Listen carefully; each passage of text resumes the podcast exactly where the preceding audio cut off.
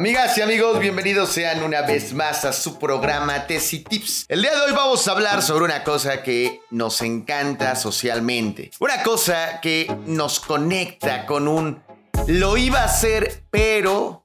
Ay, ya casi me titulaba, pero...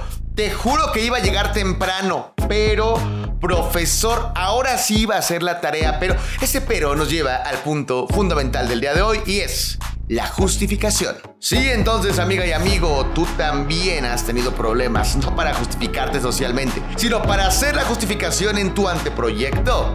Este programa es para ti. Quédate por favor. Bienvenida y bienvenido a Tesis Tips, el podcast que será tu aliado en la tesis. Una colaboración de Agencia Botlek y Tesi Café. Tesis Tips, más que una tesis. Muy bien, amiga y amigo. Resulta que la justificación la empleamos más de lo que parece en nuestra vida. Te puse algunos ejemplos en la entrada. Pero si es tan fácil justificarse, ¿por qué es tan difícil hacerlo en un proyecto de titulación? Y la respuesta no es sencilla y esperamos que en estos 15 minutos algunas claves podamos encontrar. No, no esperamos, te aseguro que algunas claves vamos a encontrar. Y por principio, vamos a identificar que la justificación es dar razones válidas, viables, plausibles, sistémicas y científicas, humanas o sociales, depende del campo en el que estemos, para que nuestro objeto de estudio sea validado por una comunidad científica y por la sociedad a quien finalmente se dirige nuestro conocimiento. Dicho de otro modo, la justificación implica que tú tengas la capacidad argumentativa para demostrarle a quien te va a leer este proyecto, el proyecto que tú estás haciendo, es viable. Y ante esto tengo que hacerte una advertencia. Si no tienes claro tu objetivo y preguntas, es muy difícil que avances en tu justificación. ¿Qué vas a justificar? No vas a justificar nada. Necesitamos, por tanto, un problema que esté explícitamente identificado en tus objetivos, preguntas e hipótesis. Profe Lugo, no sé cómo hacer eso, te tengo la respuesta, ve a nuestro anterior podcast y ahí vas a aprender a hacerlo. No, pero es que no solo quiero podcast. Ah, pues ve a YouTube o a TikTok y en todas las redes generamos recursos para que tengas que justificar. Ahora bien, primer punto de la justificación, justificación social. ¿Para qué puede servir tu proyecto a la sociedad? Y cuando digo esto no quiero que pienses en grandes revoluciones, que claro que puede hacerse a través de tu tesis, pero si eres de aspiraciones un poquito más concretas, plausibles y precisas, la aportación puede estar en diversos niveles, como por ejemplo, una crítica al plan de estudios de tu facultad, escuela, todo eso de lo que te la pasas quejando, que no te dieron, que te hubiera gustado, que el profesor Pelayito no, no hacía muy bien las cosas, pues tú solucionalo en tu proyecto. Ahora, ¿Quieres un poquito más de esperanzas y expectativas en tu proyecto? Puedes hacer un proyecto que incida socialmente en políticas públicas, en grupos sociales a través de talleres, en programas culturales. Los ejemplos son muchos, pero como Café es un método basado en la praxis, en la empiria y en la evidencia, y no solamente en choro, choro, choro, choro, choro, choro, choro, choro, choro, choro, que ya te cansaste de leer, es muy importante advertirte lo siguiente. La justificación de carácter social está explícita en el siguiente modo. La profesora Itzel, quien es parte del método Café, se tituló en su proyecto de maestría con un taller lúdico reflexivo en Escuela de Periodismo para Niñas y Niños. Sí, así como lo escuchas. Desde el área de ciencias sociales hizo un taller maravilloso en donde, a través de un corpus teórico y metodológico lo suficientemente fuerte, fue capaz de teorizar antiadultocentrismos y todo un corpus teórico del cual ella es experta, aportando además un beneficio para niñas y niños y con resultados que son muy pero muy válidos en su campo de estudios.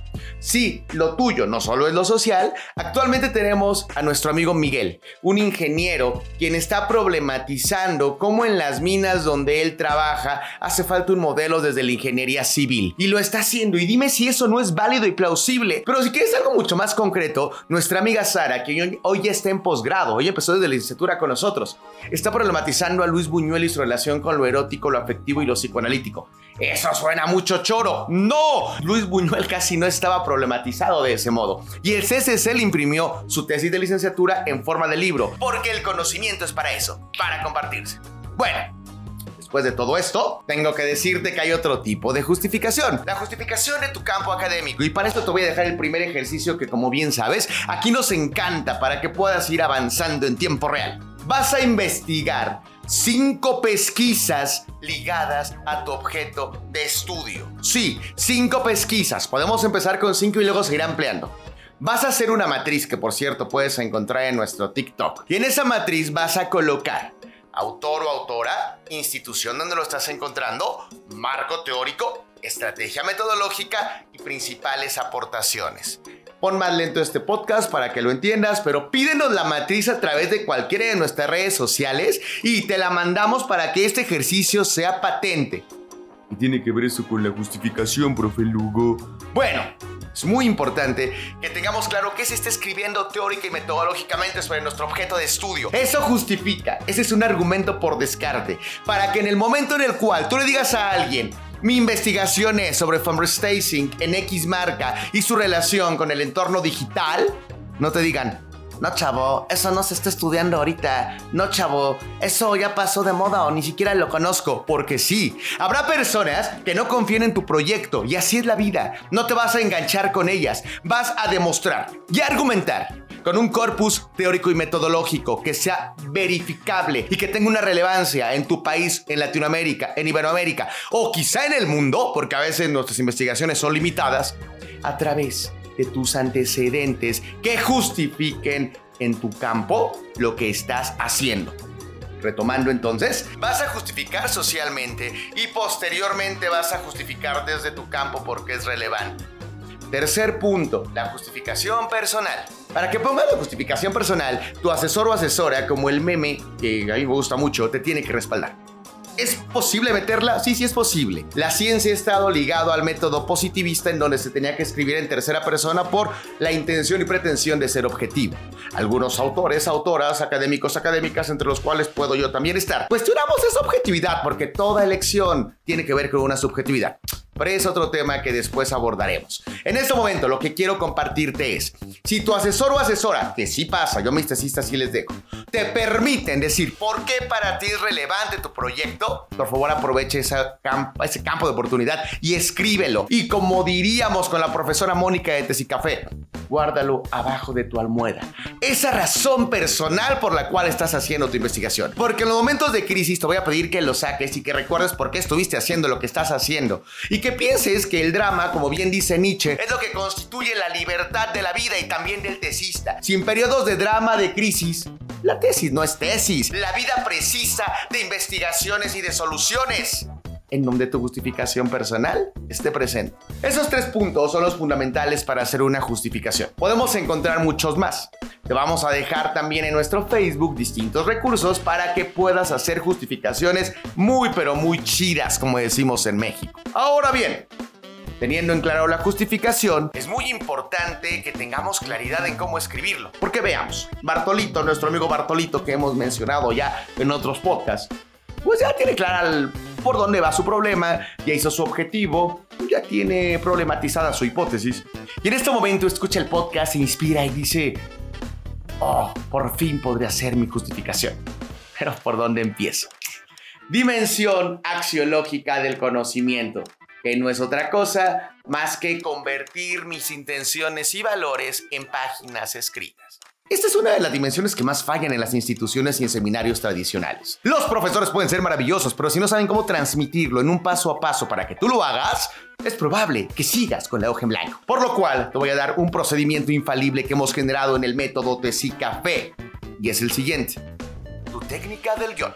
La técnica del guion, mi querido Bartolito, la vas a tomar como un referente no solo para tu justificación, sino para todo tu trabajo. Le ha funcionado a muchísimas y muchísimos tesistas, recuérdalo. Tesicafé no te dice un deber ser, te dice cómo hacerlo y nos aventamos junto a ti. Y si no te funciona, generamos otras herramientas, porque la tesis tiene que ser vivible para él o la tesista. Muy bien, después de este choro muy inspirador, La técnica del guion implica lo siguiente. En tu objetivo de investigación, en tus preguntas y en tu hipótesis, vas a subrayarme palabras clave. Vamos a un ejemplo. Nuestro ejemplo de siempre. Identificar las razones por las cuales tesistas del método Café versión Latinoamérica no se titulan con el fin de generar un diagnóstico de The Solving Problem. Vamos a ponerlo así. ¡Pum! Razones por las cuales no se titulan. Primer palabra clave. Tesistas. Segundo palabra clave. Café Latinoamérica. Tercer palabra clave. Y así puedo seguirme yo. Voy a ordenar esas palabras clave de mayor a menor y voy a hacer otra matriz. En esa matriz voy a colocar palabra o idea clave. Posteriormente voy a colocar fuentes en los cuales los voy a encontrar y definiciones, tres columnas. La intención de esto es que ordenes lo que vas a escribir en tu justificación. Una vez que está ordenado conceptualmente y también cognitivamente, la mente es muy importante, tener claro, tener un orden conceptual, me lo escribes. Y una vez que se escribe, tu tesis fluye. ¿Cómo escribirlo? En el próximo capítulo vamos a tener redacción tesística una de las aportaciones más chidas del método Café. No te lo puedes perder, pero bueno, antes de esto, vamos a recapitular Necesito, Bartolito, Bartolita, que tengas claro que la justificación social y de campo te van a salvar. Van a ser la vacuna para cualquier crisis. Y tus dos matrices que te acabo de dejar, las cuales no las puedes pedir a través de redes sociales digitales, son fundamentales para el desarrollo. Ahora bien, como siempre, resumo lo que acabo de decir en los cinco puntos más importantes del día de hoy. ¿Estás listo o estás lista? Muy bien. 1. La justificación implica dar razones por las cuales tu problema, tu proyecto es relevante. 2. Fundamentalmente la relevancia se encuentra en la relevancia para tu campo social, para la academia en la cual te encuentras, para la universidad en la que estás estudiando. Y número dos, la relevancia a nivel social, política, económica, cultural o artística, depende lo que estés estudiando. Número tres, la relevancia social no tiene que ver con un macroproyecto que transforme y cambie el mundo. Si lo quieres hacer así, maravilloso, pero si no, en lo concreto, como por ejemplo dar talleres, alguna política pública, crítica algún plan de estudios, ahí puede estar la relevancia.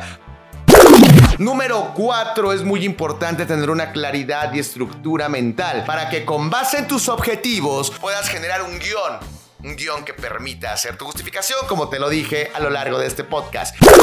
Y número 5, la justificación forma parte del anteproyecto o el protocolo y nos permite tener muchísima claridad empírica respecto a lo que nuestro problema va a aportar, sea teórico, sea etnográfico, experimental. Con esto estoy seguro que podrás hacer más que una tesis.